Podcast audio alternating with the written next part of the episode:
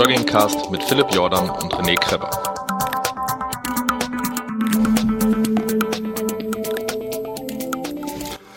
Hallo und herzlich willkommen bei Fat Boys One. Wieder eine Special-Folge und äh, sogar eine äh, Folge aus einer Folgenreihe, äh, ähm, die ich ja irgendwann mal durch meinen überschwänglichen Tatendrang mit ins Leben gerufen habe und am Ende äh, nicht mitgegangen bin. Und zwar Little Desert Runners Club mit dem Raphael Fuchsgruber. Herzlich willkommen. Wie geht es dir? Wir haben dich vermisst. Es war schade, Ach. dass du nicht mitgekommen bist. Ich fand's auch. Ich habe ja auf Facebook immer wieder die Fotos verfolgt. Und, bitter, ne? Ähm, das ist bitter. Ja, ist auch sehr bitter. Ist ja. auch sehr bitter. Und ähm, du bist ja ähm, mit ähm, mit wie vielen Leuten bist du äh, schlussendlich? Zwölf waren's? Nein, äh, 15. 15 waren im Little Desert Runners Club. Ähm, plus ich mache dann insgesamt 16, 15 Mann aus Österreich, Schweiz, Luxemburg und Deutschland. Wobei 12 waren aus Deutschland und die anderen 1, 2, 3, 4, ne, äh, 11 waren aus Deutschland und 4 aus unseren befreundeten Nachbarländern. Cool. Und du bist ja mit praktisch äh, ähm, einer Gruppe Greenhorns, wie man glaube ich im Wilden Westen sagt, in die Wüste gezogen und kamst mit einer Gruppe Wüstenfüchse und sogar einer ähm, Wüstenkönigin zurück.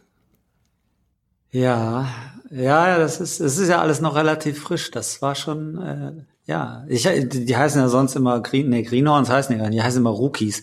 Ich nenne die aber gerne Virgins, weil äh, so diese Jungfräulichkeit, das war ja so der, der, der eine Ansatz, den ich für diese Geschichte hatte. Ich habe ja mein zehnjähriges Wüstenlaufjubiläum mit diesem Rennen gehabt und habe damals irgendwie, also auch als wir in den Podcasts drüber gesprochen hatten mit dir, als du mitmachen wolltest, mich hat er so fasziniert, diese, diese Jungfräulichkeit der Leute, wenn sie sowas das erste Mal machen. Weil ich erinnere mich sehr gut dran, wie das bei mir vor zehn Jahren war, wie ich da heulend im Ziel stand. Ähm, jetzt über zehn Wüstenläufe später ist das immer noch so, dass ich, äh, äh, das ist mein Highlight des Jahres, ist die schönste Woche des Jahres. Ich freue mich darauf wie ein kleines Kind. Ich sitze jetzt aber nach so vielen Rennen selten am Schluss noch heulend auf einer Düne und freue mich des Lebens, also nicht heulend vor Schmerz oder Trauer, sondern heulend vor Glück. Äh, das wäre schön, wenn es so wäre, aber da muss man sich jetzt auch nichts vormachen. So, so eine Aufregung, so eine Jungfräulichkeit, die geht halt auch verloren. Und so war ich sehr sehr, sehr happy und, und stolz auf unsere Rookies oder Virgins, die sich da tapfer geschlagen haben. Megamäßig. Wie, wie, ähm, ähm, erzähl mal ein bisschen, äh, wie, wie, wie, wie lief's denn ab? Ähm, ähm, hat ja auch, hat auch niemand damit gerechnet, dass, dass du gleich jemanden mitnimmst, der äh, eine äh, Wertung gewinnt, nämlich die Frauenwertung. Hm. Vielleicht muss ich die auch noch mal gesondert fragen, ob sie darüber erzählen will, weil das ist natürlich ah, eine bestimmt. Kirsten, Hammergeschichte. Kirsten, ja, Kirsten ist klasse. Nicht nur als Läuferin, sondern auch als Mensch, wenn du irgendwie die Chance hast. Ich kenne die ja jetzt ganz gut. Ich bin ja 160 Kilometer neben ihr gelaufen in diesem Rennen. Äh, und wir sind in, wir waren aber auch vorher schon in sehr intensivem Kontakt. Also ich soll erzählen, wie lange möchtest du den Podcast haben? Zwei Stunden oder drei Stunden? Das müsste ich noch vorher wissen. Oh, eigentlich haben wir immer eine Stunde. Ach so, Mist aber auch. Dafür fange ich jetzt gar nicht an zu reden, weil das Rennen war jetzt schon, das war jetzt schon was Besonderes. Also so, so Wüstenrennen, da haben wir ja schon drüber gesprochen, da haben auch schon einige Menschen zugehört. Die sind schön, die gehen über eine Woche, über sechs Tage, über 250 Kilometer in dem Format. Wir waren in Namibia, in der Namib-Wüste, sind da große Teile auch am Atlantik lang gelaufen, der dort eine 2000 Kilometer lange äh, Küste mit, mit Namibia bildet und äh, kein Mensch ist da, muss einfach mal vorstellen, 2000 Kilometer Sandstrand und kein Mensch ist da. Das ist irgendwie so geil. Sind durch Seehunde gelaufen, da gibt's dann Seehundkolonien und das sind dann nicht nur irgendwie 10 oder 20, sondern triffst das erste Mal auf eine Seehundkolonie. Da sind da 100 Tiere und du bleibst stehen und, und, und guckst und, und gehst näher ran und irgendwann hauen sie ab und dann sind dann 100 Seehunde im Meer, die da rumspielen und tummeln und du denkst nur, boah, und dann läufst du irgendwie einen halben Kilometer weiter, dann sind da 300 Seehunde, die dich irgendwie angucken und du läufst da hin und du kommst aus dem Staunen nicht mehr raus. Und äh, das war schon hammerhart. Und dann nachher Dünenlandschaften, ich habe schon ein paar gesehen, aber die großen Dünen da in Namibia, wo wir am vorletzten Tag durch sind, die waren schon mega beeindruckend. Also wenn du da oben warst, weil die hatten auch so tiefe Löcher zwischendurch. Also du kannst ja oben auf dem Berg stehen und drumherum sind auch alle Berge schön. Das bringt dann nicht so viel, als wenn du irgendwo auf dem Berg stehst und drumherum ist alles ganz niedrig. Und da ging es halt in die Löcher runter. Da dachtest du, wenn du da runter kugelst, da kommst du nie wieder raus. Da müssten die dich echt mit dem Helikopter abholen, weil das so steil da runter ging. Das war schon, das war schon hammerhart. Und der Club, der Club an und für sich ist natürlich, da weiß ich gar nicht, echt, ich bin ja nicht auf den Mund gefallen, aber da weiß ich manchmal nicht, wo ich, wo ich anfangen soll zu erzählen. Nehmen wir Kirsten, nehmen wir jetzt mal Kirsten, weil sie es gewonnen hat. Es geht jetzt nicht ums Gewinnen bei, bei diesen Rennen. Das ist natürlich auch schön, aber es gibt viele geile Geschichten. Aber fangen wir mal mit Kirsten an.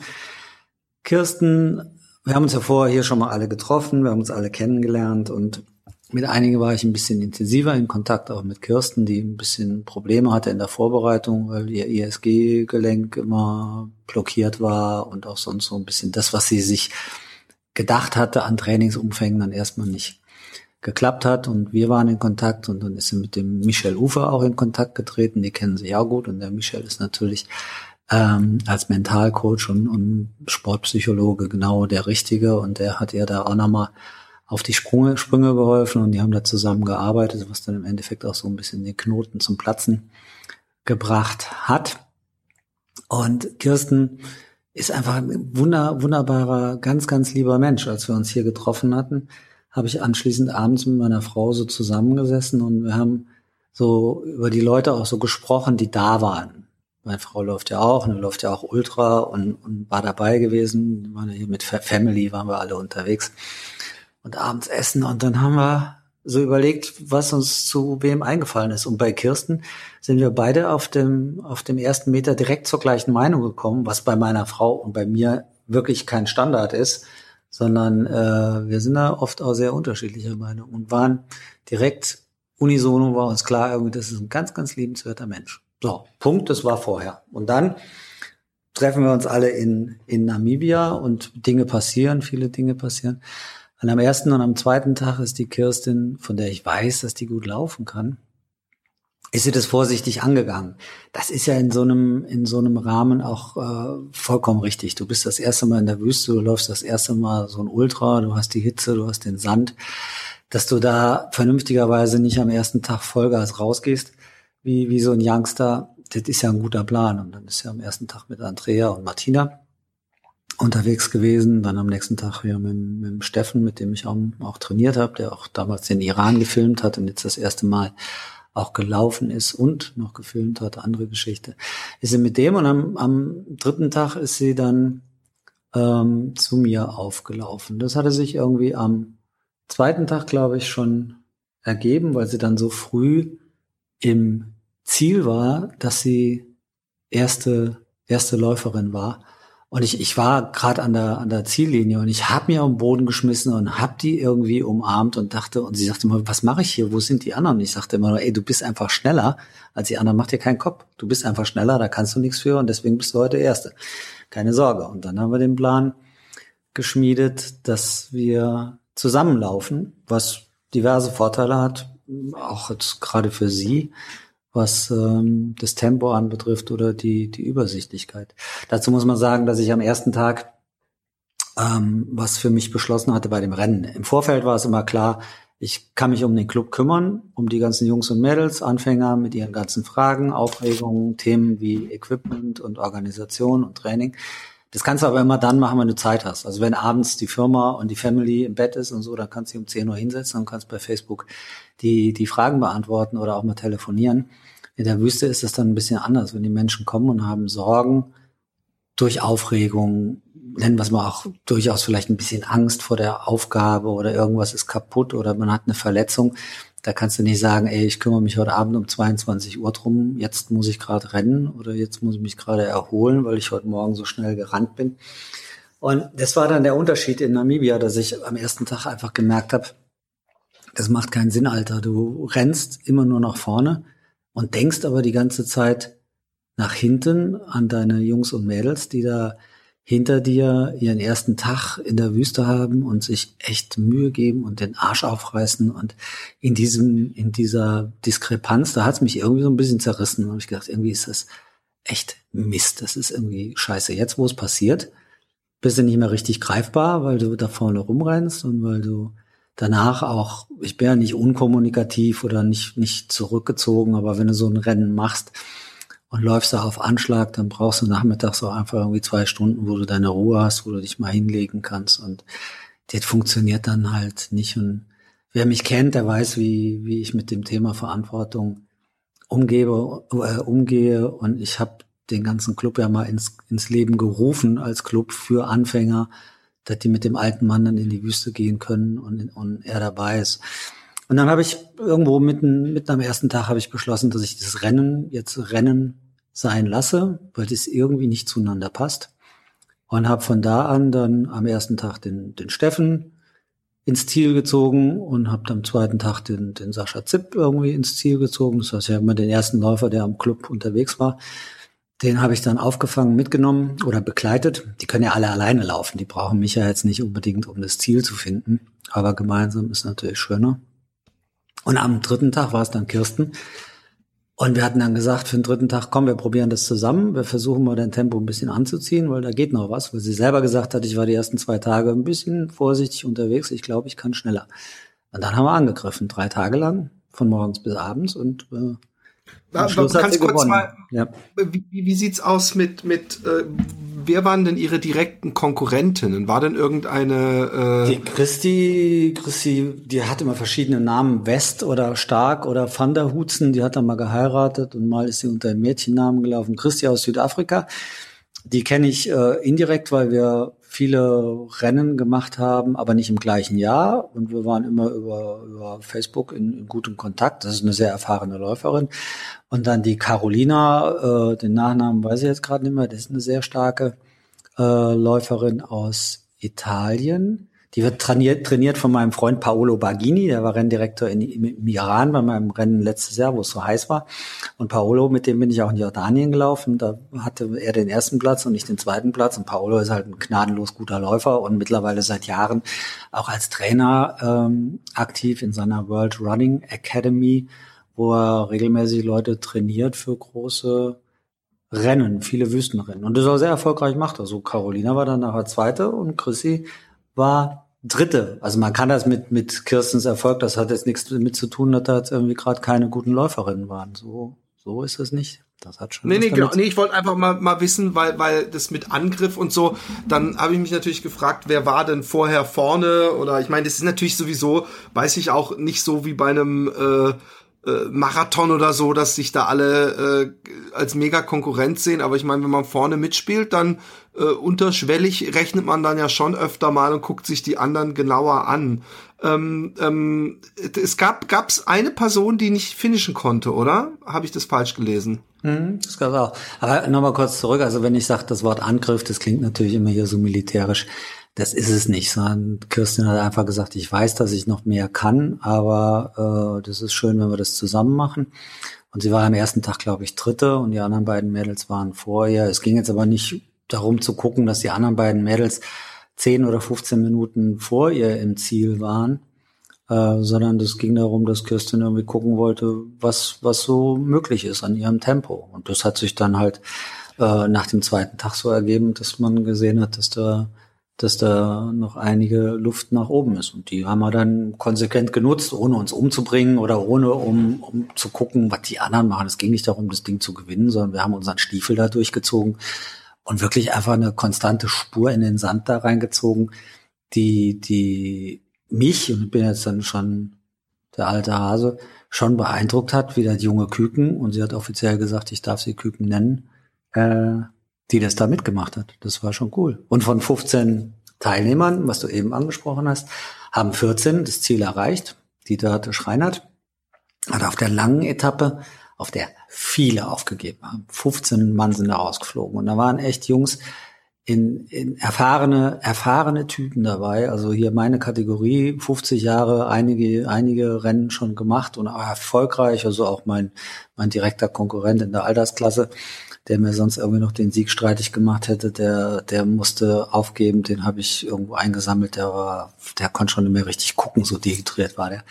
Wie, wie, wie lang, ganz kurz, wie lang war die längste Etappe? 80, die lange, 70? Die lange Etappe war 81 Kilometer, die war an Tag, an Tag vier und der Punkt war, dass die sehr hart war. Dörte ist an Checkpoint 2 ausgestiegen, freiwillig, nicht rausgenommen worden vom Arzt und Dörte hat eine sehr sehr gesunde und eine sehr aufmerksame Wahrnehmung äh, von sich selbst und ihrem Körper und ihrer Gesundheit. Sie ist auch im medizinischen Bereich tätig.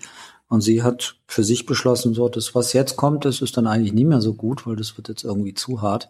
Ich gehe raus. Und sensationellerweise ist sie ausgestiegen und hatte danach total gute Laune. Die hatte überhaupt keinen Stress damit. Sie ist, hat uns weiter mit all ihrem medizinischen Wissen unterstützt und davon hat sie echt viel, hat geholfen beim Tapen oder hat geholfen bei anderen Fragen. Dann ist sie mit dem Veranstalter raus und hat an den Checkpoints irgendwie die Leute mit Wasser versorgt und so.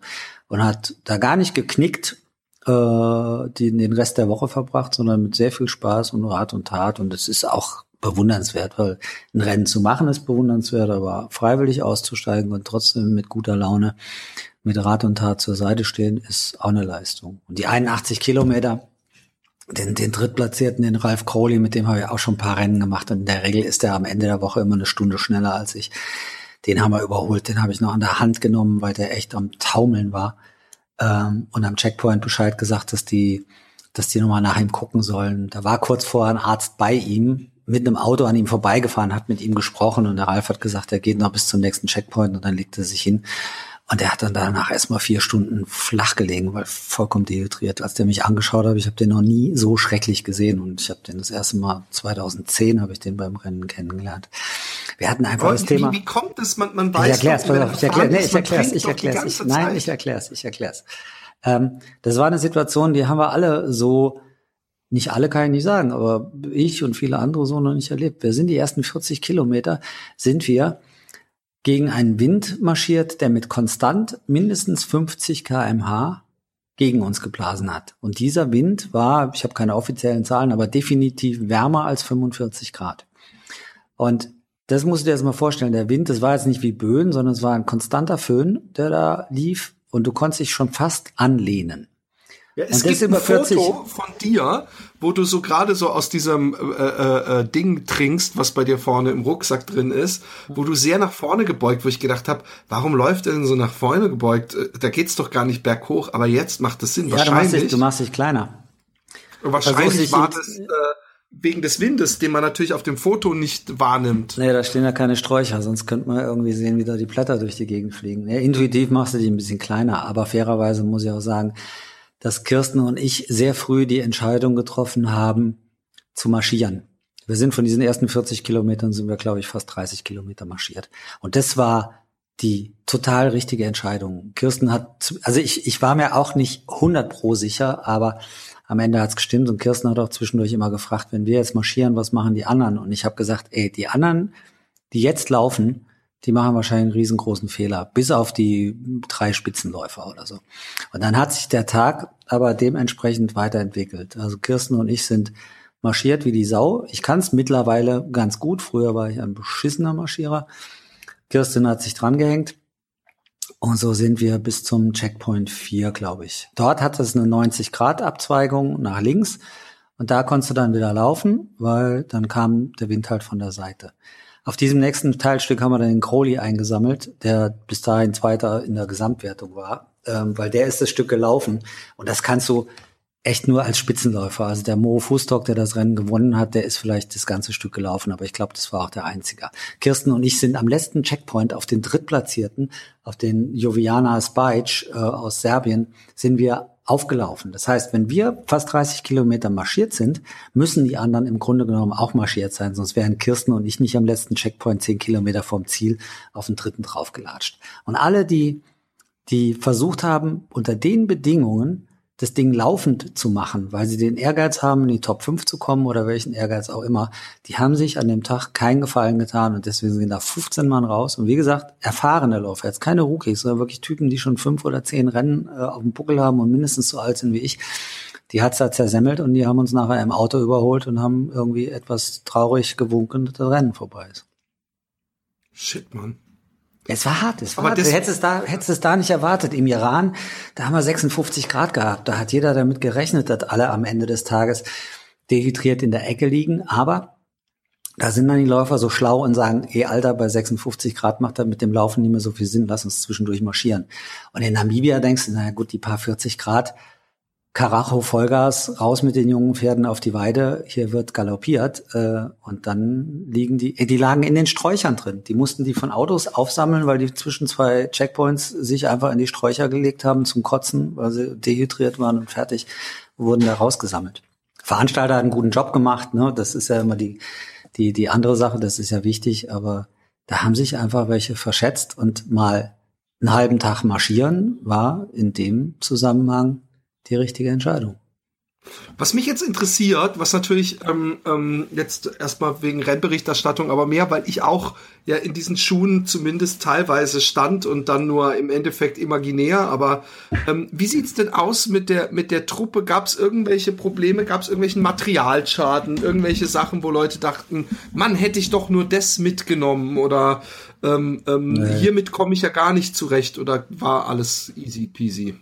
Äh, bei, bei 15, 16 Mann in so einer Situation ist nie alles easy peasy. Einige haben ähm, Material verloren, jetzt nicht aus unserer Gruppe, aber andere Läufer, da kamen die Rucksäcke nicht an, erst irgendwie zwei Stunden vorm Start.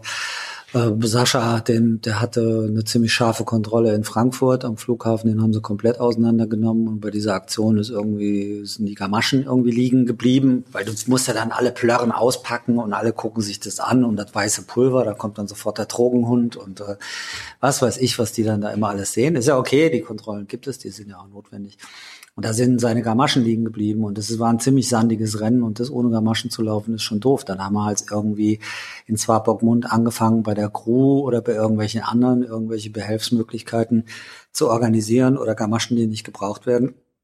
Und Sascha ist dann zwar nachher mit zwei vollkommen unterschiedlichen Gamaschen, aber mit zwei Gamaschen, eine von einem anderen Hersteller und ne, ist er dann gelaufen. Die meisten hatten zu viel dabei. Wir haben vor Ort beim, beim Check durch einen Veranstalter, habe ich nochmal angefangen, vorher auf dem Hotelzimmer mit, mit, meistens mit den Mädels, irgendwie die Sachen nochmal durchzugehen und Zeug wegzuschmeißen, weil es macht keinen Sinn, dass man da äh, äh, einen Rucksack mit zehn Kilo durch die Gegend schleppt. Wenn du siebeneinhalb bis acht hast, dann hast du alles, was du brauchst und du brauchst keine Bürste. Und manchmal war ich eine Situation war sehr schön. Martina hatte dann einen großen Kamm dabei, also Mädchenthemen, ne? So äh, Hygiene und so, da mische ich mich ja nicht ein mit Feuchttüchern. Das ist ja dann, da käme ich jetzt nicht so mit aus, aber mit Kämmen. Und sie sagte, ich braucht unbedingt einen Kamm. Und dann habe ich Martinas Kamm genommen und habe ihn einfach in der Mitte zerbrochen. Ich fand mich dabei ziemlich männlich. Äh, Martina fand mich, glaube ich, ziemlich und sie hat dann geweint. nee, die habe ich mit großen Augen angeguckt und gesagt, du hast doch nicht alles, doch mein Kampf, wieso machst du den kaputt? Aber so äh, sind wir dann nochmal über die Sachen durch, drüber gegangen und haben äh, ein bisschen Gewicht gemacht. Und ansonsten hat das geklappt. Und alles andere, es wird immer viel über Equipment und Ernährung diskutiert. Manche haben nach einer gewissen Zeit ihre, ihre, der Steffen hat, ist ein sauguter Läufer und ist ja am ersten Tag auch mit mir als erster vom Club da irgendwie reingekommen an Position neun oder so waren wir da. Äh, der hat's dann halt mit dem Magen gekriegt. Jeder hat so seine, seine Schwachstellen, ne? Und der ist ein guter Läufer und wir haben schön trainiert, aber nachher hat ihn halt der, der Magen ein bisschen gehimmelt und er musste auf der langen Etappe viel Zeit für Ruhepausen einlegen. Andere, der Sascha hat massive Bänder- und Knieprobleme gekriegt und hat es aber wie ein Mann aufrecht. Und dazu muss man Sascha kennen. Das ist halt auch einer, der richtig Muckis hat und richtig aussieht und auch äh, richtig tätowiert ist. Er hat das dann wie ein Mann mit äh, einer großen Anzahl Ibuprofen und anderen Tabletten irgendwie durchgezogen. So hat halt jeder dann, jeder dann sein Thema. Aber es kam, was wichtig ist, muss ja überlegen, ich meine, da sind 15 15 Anfänger und nur Dörte steigt freiwillig aus, jetzt mal ohne richtige Not, aber ihre Entscheidung vollkommen akzeptabel. Das fand ich schon, schon super. Und wir haben Leute ja, dabei, die gar nicht mal so dem Schema entsprechen, was man so erwartet von dem Ausdauersportler. Nehmen wir als Beispiel Antje aus, aus Dresden. Die hat eine Stoffwechselerkrankung ein Lipodem, was irgendwie dazu führt, dass sie starke Fettansammlungen im, im Bereich Hüfte, Gesäß und Oberschenkel hat. Wenn du Fotos von ihr siehst, im Netz ist sie oben, ein wunderschönes Mädel, sieht auch irgendwie ganz normal aus. Auf dieser, aufgrund dieser Stoffwechselerkrankung hat sie diese An Ablagerung unter Haut, Fettgewebe ist das. Da kann sie auch nichts mehr für, das hat auch nichts mit Ernährung zu tun, das ist ein gesundheitliches Problem. Und Antje hat mich vor über zwei Jahren angeschrieben, als das Buch äh, Running Wild rauskam, hat sie das in die Hände gekriegt und hat gesagt, sie würde so gerne machen, aber sie würde sich gerne mit mir da mal persönlich treffen wegen ihrer wegen ihrer Erkrankung. Und dann haben wir uns bei einem Konzert in Kamenz irgendwo in Sachsen, da hat ein Künstler von mir hatte da eine Show gehabt und sie ist aus Dresden, haben wir uns getroffen. Und dann habe ich sie gesehen und natürlich ist sie zu schwer und hat jetzt gar nicht die Figur einer Ausdauersportlerin. Aber was beeindruckend war, war halt, dass Antje irgendwie ganz klare Vorstellung hatte, äh, was sie da macht, was sie will. Ihr war auch ganz klar, was sie dafür tun muss. Und diese, diese Klarheit, weil manchmal hast du natürlich irgendwelche Leute, die sind einfach nur, also es gibt Spinner, es gibt Leute, die sich übernehmen, es gibt alles Mögliche. Bei Antje war das Beeindruckende, diese Klarheit in ihren Gedanken zu dem Thema, auch mit den, mit den Themen und Problemen, die sie damit hat. In Dresden die Ärzte, wenn die reinkamen und sagt, ich möchte äh, an einem Wüstenlauf teilnehmen, dann haben die immer die Hände über dem Kopf zusammengeschlagen und haben gesagt, Frau Wenzel, kann es nicht irgendwie Aquajogging sein oder so, das, das funktioniert doch nicht. Dann habe ich sie hier mit meinen, mit meinem Doc hier, mit dem Orthopäden in Verbindung gebracht und, und der Frank hat sich das alles angeguckt und hat gesagt, orthopädisch spricht da nichts dagegen.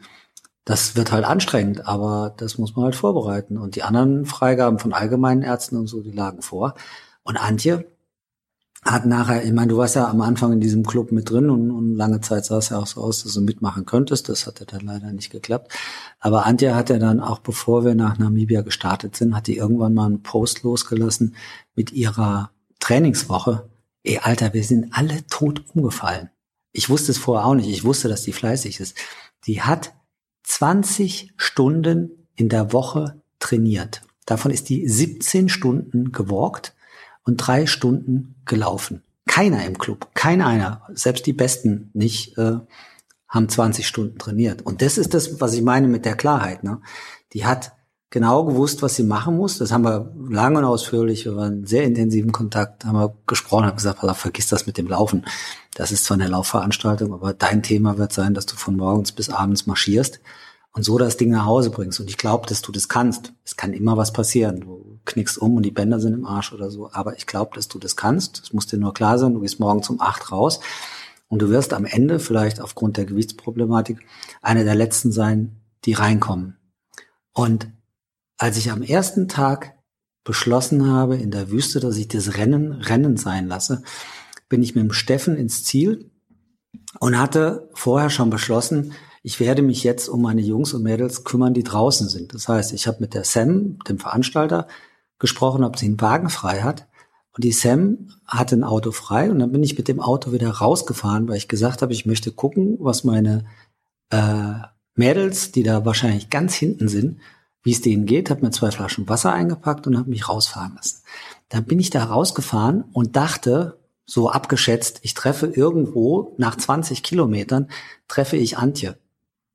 Da sind wir da rausgefahren, da war der nicht 20 Kilometer weit weg, sondern da war die nur 10 Kilometer vom Ziel entfernt. Wir sind fast an der vorbeigefahren, weil ich mit, die, mit der gar nicht gerechnet hatte. Dann bin ich da ausgestiegen mit den zwei Flaschen Wasser, Antje, Claudi daneben und habe gesagt, hallo, was macht ihr denn hier? Und ja, geht gut. Ich gebe weiter Gas. Dann bin ich hinter Antje hinterher marschiert. Ey, Alter, da musstest du, wenn die marschiert ist, da musstest du so konzentriert dranbleiben. Du hast eigentlich kaum eine Chance gehabt. Da musst du so zwischendurch schon wieder an, an, anlaufen. Wenn ich es erzähle, kriege ich hier schon totale Gänsehaut. Die hat so, jetzt fange ich gleich Heulen an. Die hat, ehrlich, die hat so eine Spur da durchgezogen. Die ist am Ende dieses Rennens bei den Frauen den Top Ten gelandet. Das musst du dir mal überlegen. Krass. Und wenn du, wenn du Antje kennenlernst, diese Klarheit, und wenn du dann die Bilder Bilder von ihr siehst, das ist echt eine Hammerstory. So, lass mal kurz über das Wetter reden oder über Autos. Ja, Ach, ich kann, ich kann kurz nicht ablenken, dass, als, als du gerade von den Rucksäcken erzählst, ich muss dich ja ablenken, es hat nichts damit zu habe ich gedacht, ich, ich bin inzwischen auch an diesem Punkt, ich, ich, ich äh, will ja diese, diese from äh, hier bis, bis Süddeutschland laufen. Ja, ich komme ähm, ja mit, du hast mich eingeladen. Und, genau, und, und, und ich weiß das nicht. Ich habe Doch, doch, natürlich. Ich, ich will, dass du da ein bisschen läppsch daherreden, damit meine Tränen etwas schneller Genau. Aber da habe ich auch letztens einen, bei, bei großer Hitze und großer Luftfeuchtigkeit bin ich 36 Kilometer gelaufen und hatte aber voll, ich hatte alles dabei. Die, die, die Luxus, äh, äh, äh, Luftmatratze und, und ich glaube, ich hatte sogar noch so einen Campingstuhl mit. Und das war ganz gut, weil der Erfahrungswert war, ich nehme so wenig wie möglich mit. Hm? Also äh, ich, ich, ich, äh, ich, ich werde so viel wie möglich unterwegs mir Essen kaufen. Ich werde so viel wie möglich gucken, dass ich irgendwo ähm, in Bed and Breakfast schlaf und oder auf jeden Fall, dass ich so wenig wie möglich Essen alles mitschleppe. Ich habe gedacht, ich nehme mir für drei Wochen Essen mit und und wenn du da über 20 Kilo äh, mit dir rumschleppst, das ist einfach da, da, da ist der Nutzen dann, äh, und ich bin ja in der Zivilisation, ich bin ja nicht in der Wüste. Eben, das würde ja, würde ja jetzt gar keinen Sinn machen. Du kommst da, wo du langkommst, steht ja immer eine Tankstelle oder ein Kiosk und du kannst ja irgendwie bei jeder Pizzeria kannst du dir eine Pizza reinpfeifen.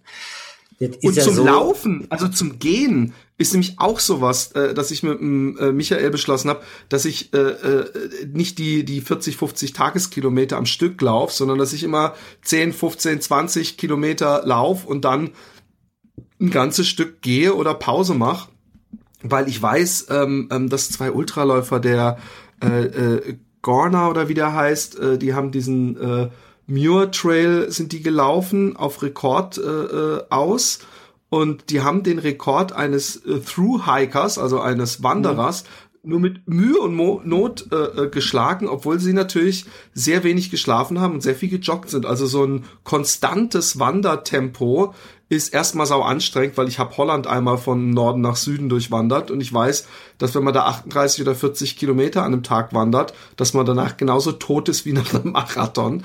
Und äh, ja, also nee, du bist nicht, du bist nicht genauso tot. Du bist dann zwar auch tot, aber du kannst am nächsten Tag weitermachen. Und wenn du einen Marathon läufst, ja. ist am nächsten Tag äh, immer so ein bisschen der Akku der Akku leer. Meine Antje ist das beste Beispiel. Die ist in, in Namibia von den 250 Kilometern. Ich habe nicht mit ihr im Detail drüber gesprochen, aber lass sie mal über 30 Kilometer davon gelaufen sein.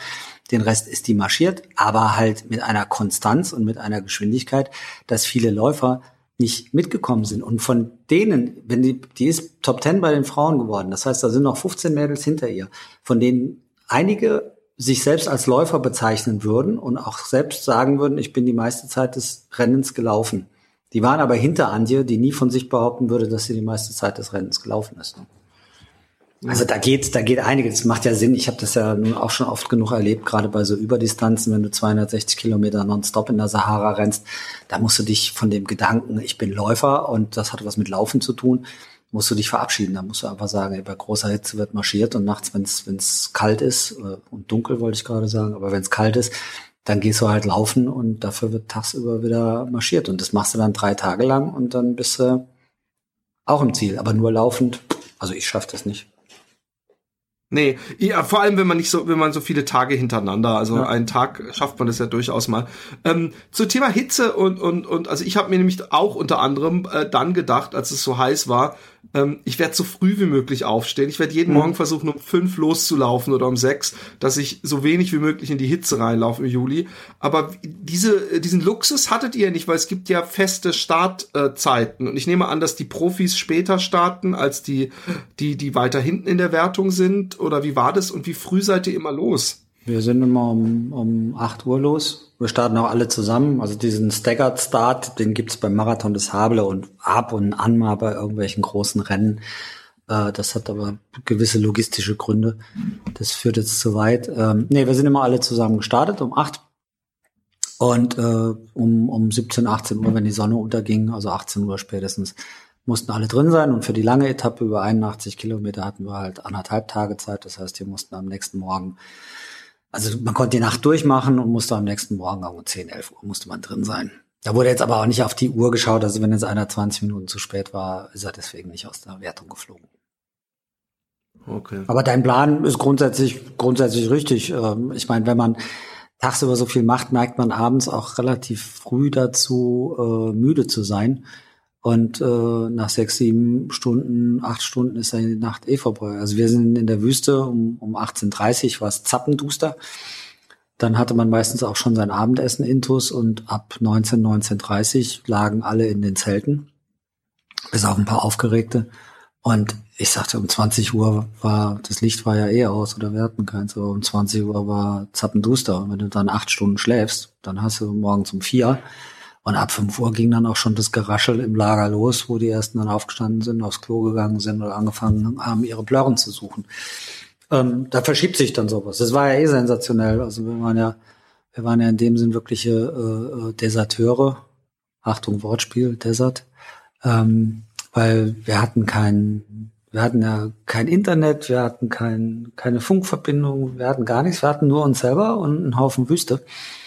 Und das ist dann natürlich auch sehr, sehr, sehr entspannend, ne? weil du brauchtest dein Handy gar nicht anmachen. Also die, die es anhatten, haben vielleicht zehnmal die Stunde drauf geguckt, aber es gab kein Netz, das bringt ja nichts. Und dann kannst du abends um acht, wenn alles dunkel ist und keiner mehr reden will, dann machst du halt die Augen zu und gehst schlafen. Sonst hängen wir ja gerne noch ein bisschen im Netz rum und schreiben noch wichtige oder ja. unwichtige Sachen vor uns hin ohne die wir auch leben könnten. Aber dort war es so. Es war ein einziges Dauerfunkloch und man hat das gemacht, was man macht. Zum Beispiel, genau, wir sprechen ja gerade über Handy und Mobilfunk und so, ne? Ständig bimmelt irgendwas. Da bimmelt da halt nichts und du hast viel Zeit, dich zu unterhalten. Und wenn du nicht mehr wolltest, dann hast du dich halt schlafen gelegt. Ja, ich muss hier gerade sagen. Das ist die moderne Kommunikation. Ja, ich rede mal gerade weiter, weil wir müssen ja immer alles gleichzeitig machen. Wir führen hier ein Gespräch, trotzdem kommen dann bei dir Nachrichten rein. Dann kommt gleich noch deine Frau oder ein Kind oder wie auch immer, braucht auch noch was. Das heißt, wir machen ja immer alles auf drei Ebenen parallel und gleichzeitig nebeneinander. Und in der Wüste ist ja das Schöne, du machst immer nur eins. Du gehst laufen, danach gehst dich unterhalten, dann isst du was, dann schläfst du wieder. Und diese vier oder fünf Dinge, die reichen um einen Tag voll zu kriegen, ohne dass da irgendeine Hektik entsteht.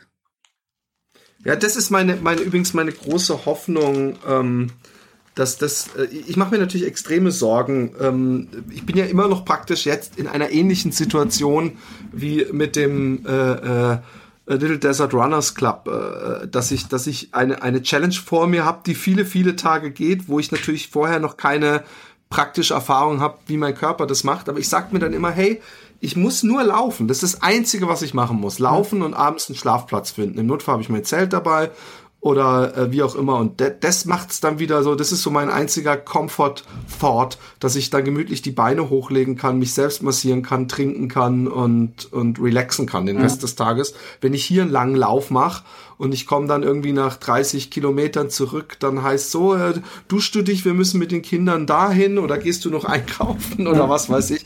Und, und äh, dann ist halt Stress angesagt und das habe ich da ja nicht. Und, und von daher, das ist meine große Hoffnung. Ja, das ist auch schön. Aber also wenn du fünf Stunden, also wir waren jetzt im, im Schnitt immer fünf, sechs Stunden am Tag unterwegs. Ähm, und du musst ja ansonsten noch nicht, nicht viel machen. Und du hier intensiv trainierst für einen großen Event, ähm, dann hast du ja trotzdem deine Firma noch nebenbei oder deine, dein, dein Status als, als Mitarbeiter einer Firma und Familie und sonstiges.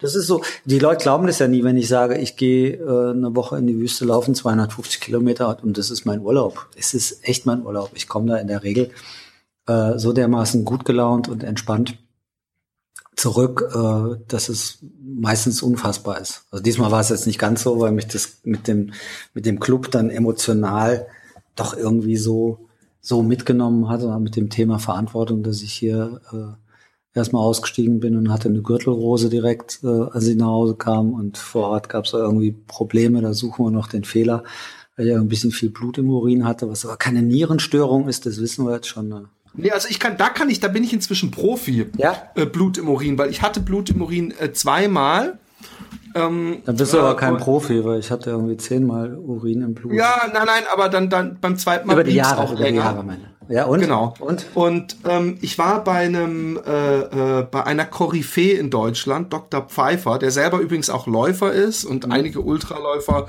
der aber vor allem Präventionsdiagnostik äh, macht, sprich der checkt einen aber so richtig richtig durch. Mhm. Und äh, der hat gleich gesagt, äh, sie wollen sich überhaupt gar keine Sorgen machen, weil ich habe mein, ich habe das letzte Mal und davor will ich dich bewahren, mhm. lieber Raphael. Das letzte Mal habe ich Blut gepinkelt. Mein Arzt sagt, na, wir müssen eine Blasenendoskopie äh, mhm. machen. Und ich dachte, die Technik wäre wesentlich weiter, muss ich sagen. Ich dachte, ach, das wird schon möglich sein. Das wird so ein dünner Schlauch sein, dass das gar nicht wehtut. Aber äh, ich sag mal so so Bleistiftdicke und das, äh, dass, dass, dass diese Blase da nicht über den Mund äh, äh, untersucht wird, sondern der andere Eingang, das mhm. kann sich jeder Mann schmerzhaft vorstellen. Und da hat man natürlich nichts gefunden. Aber was ist, ist, ja, man nennt das, das ja schon mal hinter mir. Hm? Man, man nennt es eine Marsch im Globuli oder sowas. Mhm. Und das haben Soldaten auch sehr häufig. Und es ist, dass die Blase, äh, wenn sie leer ist, auch wenn man viel trinkt, wenn sie zu leer ist, dass die beim, beim Gehen so leicht aneinander scheuern kann und dann kann da ganz so ein Äderchen oder so ja. aufgehen. Das sind nie schlimme Verletzungen. Also natürlich solltest du trotzdem mal dich, äh, also ja, ich ja, bin kein Arzt, aber, aber er meinte, ähm, ähm, weil meine Hausärztin hat lustigerweise mittags angerufen, ja, sie sollten doch noch mal so eine so eine äh, Blasenuntersuchung machen. Da hat er gesagt, glauben Sie mir, Sie müssen es nicht machen. Ähm, der, der Trick, er hat einen anderen Ultraläufer, der das auch immer hatte, und der Trick ist und und das ist nicht einfach, aber wenn man Wasser lässt dass man nicht sich komplett leer pinkelt, sondern dass man versucht, so, so, was weiß ich, 100 Milliliter ja. oder 200 Milliliter drin zu lassen, weil das schützt einen vor diesem Ding. Und ich hatte das wirklich, also das letzte Mal, als ich es hatte, da war ich mit diesem Wagen unterwegs und da habe ich erst gedacht, oh Gott, nicht, dass es jetzt dieser Hüftgurt von dem Bandpacker ist, der irgendwie da auf meine Blase drückt und am Ende kann ich das alles nicht machen deswegen. Aber äh, da war es nämlich richtig rot, rot. Also da mhm. war es nicht so, wie man kennt, dass es so eine leichte Färbung hat und nicht schön hell ist oder schön gelb ist ist, sondern das war eher so, als hätte man das Blut mit ein bisschen Urin verdünnt als andersrum. Aber das ist, ist, ist gerade, wenn, wenn man dann jetzt weiß, dass du Läufer bist, ähm, ähm, ist, ist, würde ich als, als Nicht-Doktor, aber ich würde mich darauf festlegen, dass das dasselbe ist. Ich, ähm, die Theorie ist, also bei mir war so tatsächlich dann drei Tage lang war das nur noch Rotwein und so habe ich es noch nie gehabt, dass du, wenn die, die, der Urin, wenn das Wasser fehlt, ist natürlich eh so, dass der immer sehr dunkel wird. Und das äh, kenne ich schon ein paar Jahre, das kriegt man über viel Flüssigkeit wieder geregelt, aber das war ein bisschen abartig. Aber wie du schon sagst, die Soldaten haben das auch und das ist, hat irgendwas mit Marsch zu tun. An dem Tag bin ich auch ein bisschen sehr viel marschiert und dann blieb es aber leider drei Tage da. Aber die ersten Untersuchungen waren okay, aber trotzdem soll ich jetzt noch zum Urologen. Wir sind aber immer noch im Podcast. Ah, das ist schon ein Podcast für fortgeschrittene Wüstenläufer, wenn man schon so über die Farbe des Urins in den verschiedenen Schattierungen hier spricht. Leute, hört gerne zu, gut zu. Das kann euch auch beim Marathon passieren, wenn es mal heiß ist und ihr am Ende dann zu wenig getrunken habt. Der Urin wird arg dunkel. Macht nichts. Viel trinken. Ja. Nee, ähm, ähm, aber wie ging's dir denn sonst so? Weil ich weiß, dass du vor dem Lauf hattest du das ein oder andere Wehwehchen und, oder konntest gar nicht richtig trainieren oder so. Wie sieht's denn da aus? Das ist, ja, die Gürtelrose ist auch wieder gut. Da gibt es noch ein paar Narben hier an der Haut, aber das geht weg. Ähm, ja, ich hatte ein bisschen Pech gehabt mit einer Lungenentzündung, die, die wir irgendwie nicht diagnostiziert hatten, weil ich keine Symptome hatte. Also ich hatte keinen Husten und ich hatte auch sonst nichts. Und dann dachte ich, ich hätte irgendwie einen verschleppten Virus an der Pumpe, weil bin dann noch im Siebengebirge den Halbmarathon gelaufen und habe mich gewundert, dass ich nicht von der Stelle komme. Dann bin ich zum Doc und dann hat er mich abgehört und sagt, nee, nee, hat mich zum Röntgen geschickt und dann war es halt eine Lungenentzündung. Das zieht sich halt, bist du halt sechs Wochen im Grunde genommen also die ist nach vier Wochen ausgeheilt, aber bis du wieder in die Füße kommst, das dauert ein bisschen. Aber andere Dinge, zum Beispiel, weil ich jetzt nicht so schnell gelaufen bin, hatte ich das erste Mal seit Jahren keinen Stress mit dem Knie. Vielleicht sollte ich das jetzt als Prinzip Prinzip einführen, dass ich nicht so schnell laufe.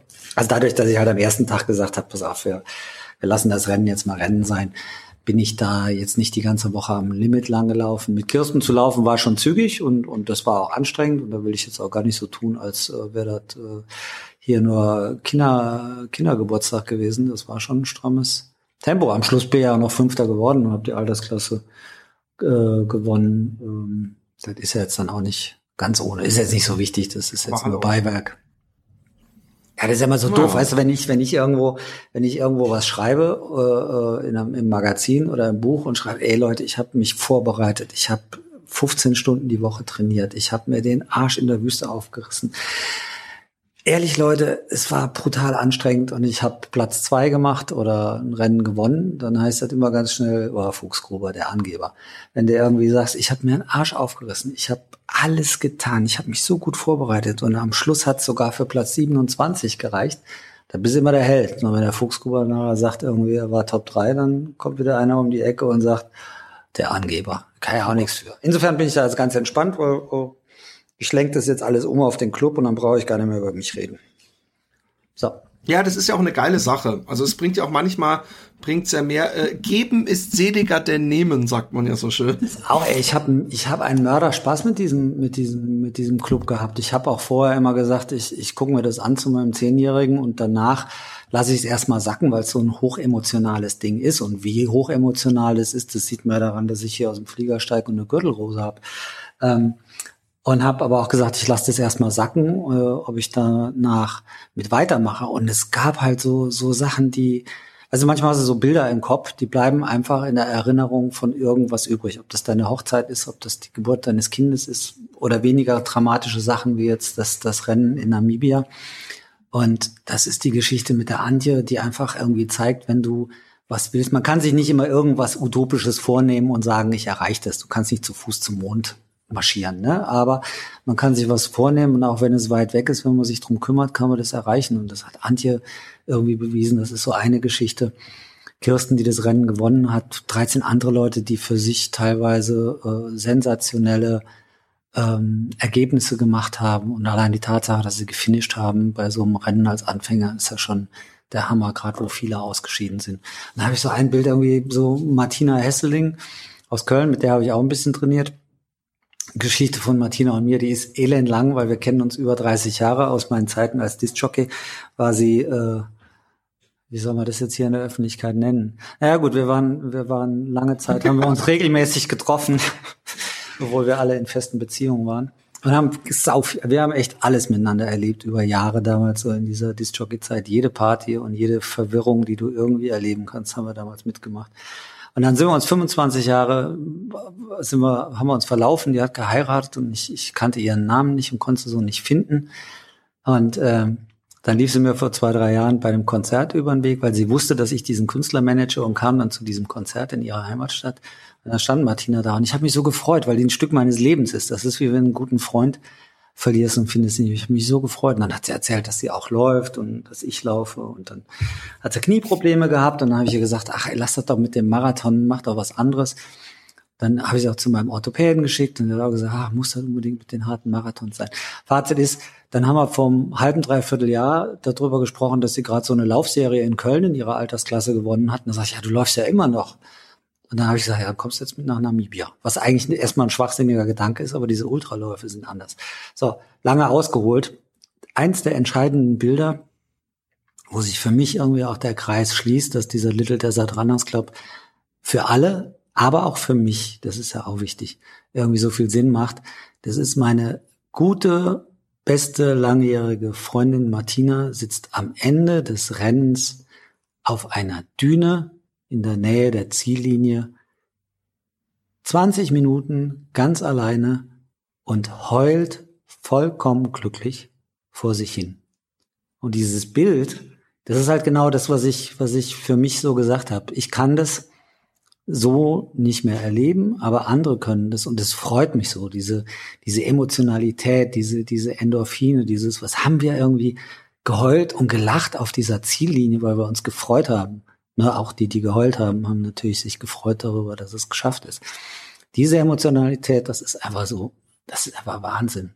Ne, und das ist auch der Grund, warum ich den Club weiterführen werde, obwohl ich am Anfang mir nicht sicher war mit dem Aufwand und auch mit der emotionalen Involviertheit und so, ob ich das wirklich kann und will, weil ich muss es ja auch zeitlich hinkriegen. Aber allein dieses Bild von Martina auf dieser Düne, wo sie glücklich vor sich hinheult. Das allein ist schon so ein Grund, das weiterzumachen mit vielen, vielen anderen wunderbaren Erlebnissen und Gesprächen mit den Menschen, die da mit waren. Nicht nur im Club, sondern auch die anderen. Ähm, ähm wer noch mehr au aufgefallen ist, weil die Person, glaube ich, auch sehr enthusiastisch war in den Monaten davor. Ähm, wie lief's denn bei Claudi? Äh, bei Claudi lief es äh, gut. Claudi hat äh, gut, Claudi ist jetzt nicht der, der viel Trainierer und der, der fleißigste dabei, aber geht gerne auf Veranstaltungen. Claudi hat das auch souverän gemeistert. Ich habe jetzt die Position nicht mehr im Kopf, aber es war jetzt eher, eher weiter hinten. Das ist aber vollkommen kackegal. Hat sich zwischendurch sehr liebevoll um, um Manon und Steffen gekümmert, die beide ähm, auch zwischendurch mal Probleme hatten. Und bei Steffen weiß ich es zumindest, bei Manu und vermute ich es, da weiß ich aber nicht genau. Ich will jetzt niemandem irgendwas äh, da unterstellen. Aber bei Steffen war es schon so, dass die Claudi ihn massiv bequatscht hat, als er darüber nachgedacht hat, das Rennen aufzugeben. Und Steffen hat auch nachher erzählt, wenn Claudia an der Stelle nicht so intensiv ähm, auf ihn eingeredet hätte, hätte er vielleicht das Rennen auf der langen Etappe hingeschmissen. Und Claudi. Und er hatte auch Magenprobleme, oder? Ja, ja, er hatte auch, er hatte Magenprobleme und er, er konnte halt nicht mehr weiter, er konnte nicht richtig trinken, er konnte nicht essen. Das führt natürlich irgendwann auch zum Erschöpfungszustand. Und Claudi, die wir ja alle kennen und äh, die eine, eine hohe Schlagzahl in der Kommunikation hat, da kann man dann halt auch mal Glück haben, so wie im Fall von Steffen, dass diese Kommunikation dann äh, dazu führt, dass man weitermacht wenn es auch nur ist, weil man irgendwann sein Glück nicht mehr aushalten kann und sagt, ist gut, Claudi, ich mache jetzt weiter. das war schön formuliert. Aber ähm, ähm, cool. Also ich, ich, äh, ich, ich verfolge den Steffen ja auch äh, auf Facebook nebenbei und der sieht so fit, super fit wie ein Turnschuh aus. Ich, ich hatte so ein bisschen gedacht, wie, wer weiß, ob er nicht dann äh, den Sieg holt oder so, dass er uns alle überrascht, weil er ja auch mit so einem Typen trainiert, der öfter mal in der Wüste gewesen ist. Ja, bei Martina, wir haben ja zusammen trainiert, Steffen und Martina Den ja auch mit uns. Ja. und Martina ist ja teilweise auch mit uns gelaufen.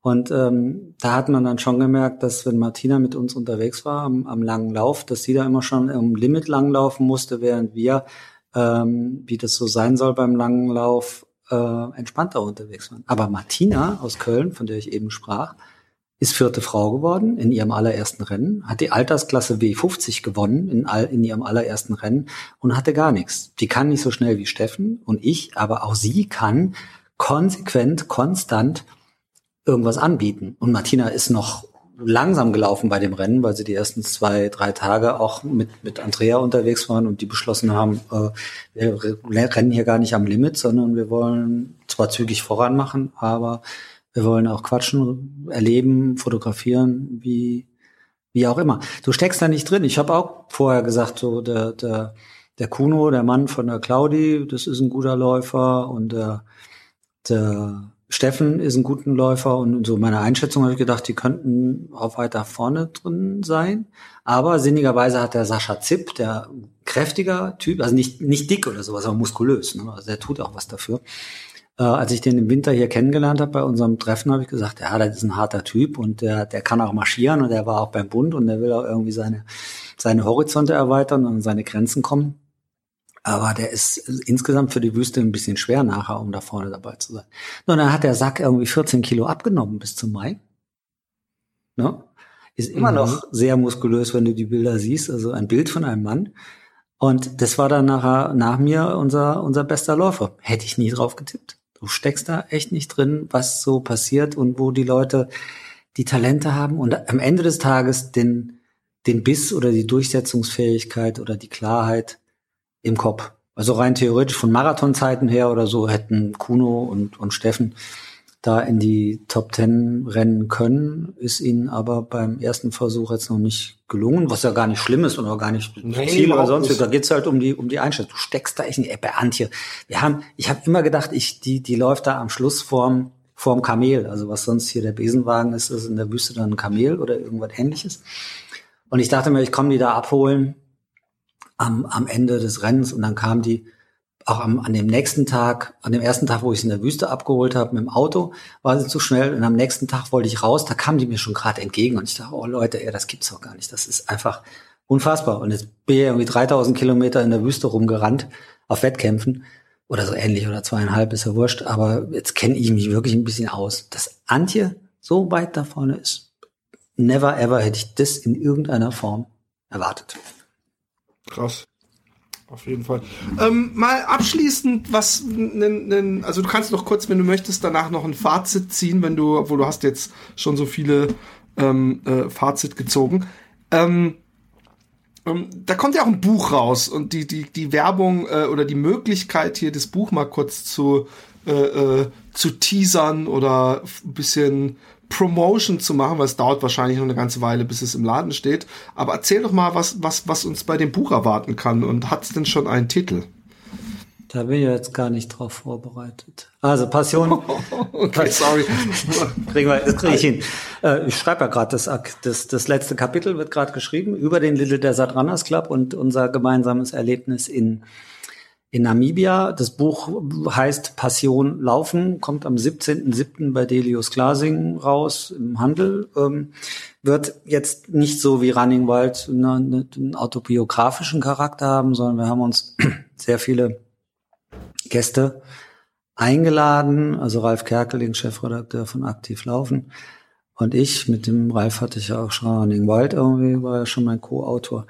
Und haben es ist so eine Art Handbuch, es ist aber auch ein Buch mit Geschichten, wo die Menschen ähm, sehr persönlich erzählen, was ihre Verbindung zum Laufen ist und was es ihnen gebracht hat und was es für sie heute bedeutet über Leidenschaft und Liebe ähm, hinaus. Wir haben hochkarätige Gäste, die ich immer noch nicht alle verrate, weil da sind Gäste dabei, da hat es mich selber flachgelegt, als ich, als wir die angeschrieben haben oder ich die angeschrieben habe und die dann gesagt haben, klar, machen, lass uns ein Interview machen oder ich erzähle eine Geschichte oder wie auch immer.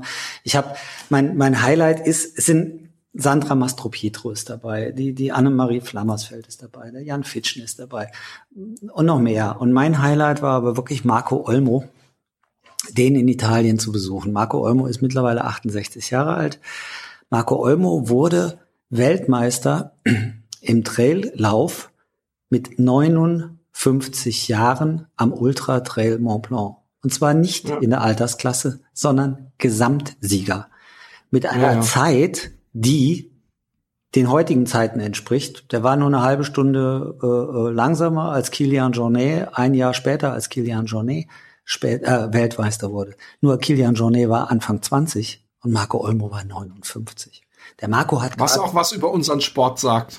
Ja, ich. das, das natürlich auch, aber das ist eine Liga, wo ich halt sage, irgendwie Marco Olmo kennen, so die Insider, die hier zuhören, die kennen ihn vielleicht, aber so viele Leute kennen ihn gar nicht. Das ist vielleicht einer der größten Läufer aller Zeiten, also zumindest mein persönlicher Hero, weil ich von so, so Lebensleistungen halt einen unheimlichen Respekt habe. Der Marco hat gerade in Bolivien letztes Jahr im Oktober, November in der Höhe äh, ein Rennen gewonnen, gewonnen mit 68 Jahren. Okay, da waren jetzt nur 35 Leute bei, weil das irgendwie auf 3800 bis 4.500 Meter Höhe stattgefunden hat. Aber es muss ja trotzdem gewinnen mit 68 Jahren. Und der Typ, dieses Interview in Italien, als wir uns da getroffen haben und so, das war so, ah, das hat mich echt so, so, wie, wie wenn, als wäre ich ein kleiner Junge und irgendwie ein, der Papa nimmt dich an der Hand und geht mit dir das erste Mal in den Zoo oder irgendwo hin.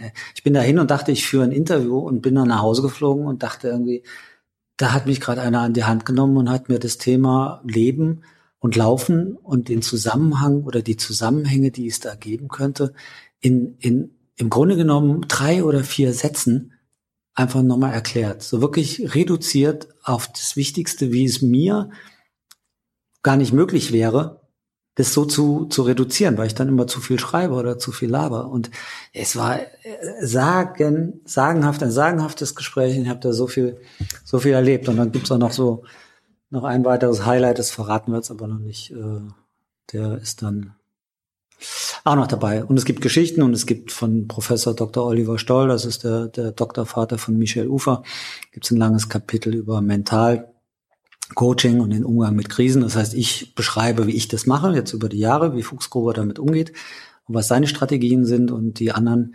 ähm, äußern sich dann dazu und schreiben dann, wie man es noch besser machen kann. Oder auch zum Thema Ernährung, Dr. Wolfgang Feil, wir haben da der, der Orthopäde Frank Schmäling.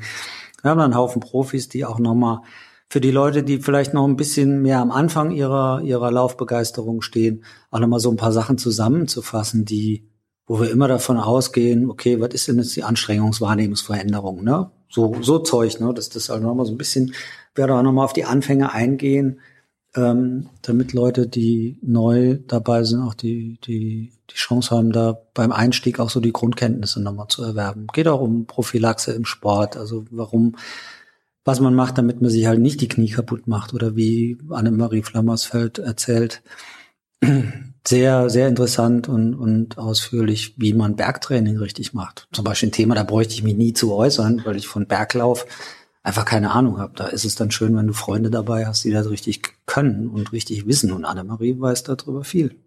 Cool. Das ist ja ein, ein, das ist ja schon fast eine eierlegende Wollmilchsau, das Buch, was da kommt. Na, das ist ja immer gefährlich. Das, äh, das Nein, aber es ist, es ist auf jeden Fall, hat's, hat's von vielem etwas, was, was mich interessiert und, ähm, Ja, das war's ja. Ja, das war's ja. Der, der Verlag hätte gern ein, ein Trainingsbuch gemacht, äh, wo man dann beschreibt, wie man am besten trainiert und ich sage, ey, das Netz ist voll und die Bibliotheken sind voll mit, mit Büchern oder, oder Infos dazu das ist mir jetzt irgendwie zu wenig, weil das hat auch alles so viel mit Liebe und mit Seele zu tun. Lass doch die Leute auch Geschichten erzählen oder sprechen, was, was ihnen so gefällt. Und das, ich glaube, das ist ein Buch, da kannst du Infos für dich rausziehen, wenn du es brauchst, aber ich glaube, das kannst du auch mitnehmen auf einen langen Flug oder in Urlaub und legst dich an den Strand oder an den Pool und hast dann trotzdem eine gute Zeit mit, wobei das natürlich immer gefährlich ist, über das eigene Buch zu reden und das gut zu finden. Also lassen wir ja, andere, andere mal reden ich finde, wenn man, wenn man, man darf schon stolz auf seine Arbeit sein und wenn man glaubt, dass man alles richtig gemacht hat, muss man da nicht äh, künstlich ähm, tief stapeln. Ähm, es hat mich sehr gefreut, Raphael. Ähm, ich ich, ähm, ich, ich freue mich, ich sehe dich ja sowieso hoffentlich ich im begleite Juli. dich, aber ich hätte noch ein Herzensanliegen. Aber natürlich. Weil mir dieser Club ja so am Herzen liegt und wir äh, da lange und natürlich auch in Namibia schon das Thema aufkam, wie geht's, wie geht's weiter und so und ich mich da noch ein bisschen geziert habe. Dann habe ich ja eben auch lang von den Bildern gesprochen, ähm, was, was so passiert ist. Und ich habe dann vor zwei Tagen oder drei Tagen habe ich dann das Motto rausgegeben, Ching, Ching, Chingis Khan. Ja. Da haben sie dann alle noch ein bisschen gerätselt. Ja, da haben sie alle noch ein bisschen gerätselt. Aber ähm, ich habe beschlossen, dass der Little Desert Runners Club in 2018 seine, seine Fortführung, seine Fortsetzung, seine die große Liebe weitergehen wird. Und äh, ich möchte mit dem Little Desert Runners Club äh, 29. Juli nächsten Jahres in die Mongolei gehen. Ich habe mit dem Gobi March noch eine Rechnung offen. 2011, das einzige Rennen in meinem Leben, was ich nicht beenden konnte wegen einem Muskelfaserriss. Und es soll 2018 in die Mongolei gehen mit den Four Deserts, mit denen wir jetzt auch in Namibia unterwegs waren. Infos findet ihr auf der Facebook-Seite äh, Gruppe Little Desert Runners Club oder bei fourdeserts.com. Mongolei, da geht's weiter und die ersten sind schon durchgedreht auf Facebook. Ich, ich freue mich ja. Ich mir auch, vielleicht schaffe ich es ja diesmal mitzukommen. Wir können ja auf dem Weg nach Karlsruhe oder wo es da hingeht, ne? Karlsruhe geht's hin. Genau. Ja, da können wir da unterwegs ein bisschen quatschen, wobei du mir dann nochmal die Termine schicken ja, ich habe ja keine festen. Ich also. werde am 7. Juli loslaufen und ähm, ich kann das so schwer abschätzen und ich will mir eben vorher auch nicht so feste Tagesdinger ja, das, nee, stellen, das ist ja weil ich in Panik gerate oder mich stoppe zu früh, wenn ich eigentlich noch Saft habe. Aber ich melde mich dann rechtzeitig vorher bei dir. Vielen Dank und ähm, ähm, äh, bis zum nächsten Mal. Wir machen dann für die Mongolei, machen wir gerne dann noch mal wieder so ein paar äh, Casts mit äh, Mongolei. Ja, wenn du jetzt dabei bist, dann wird das ja auch noch mal noch, noch kommunikativer. Genau. Na? Okay, auch. Mach gut, mein Lieber, mach gut. Jo, du auch. Tschö, Tschüss. alle, tschö, alle.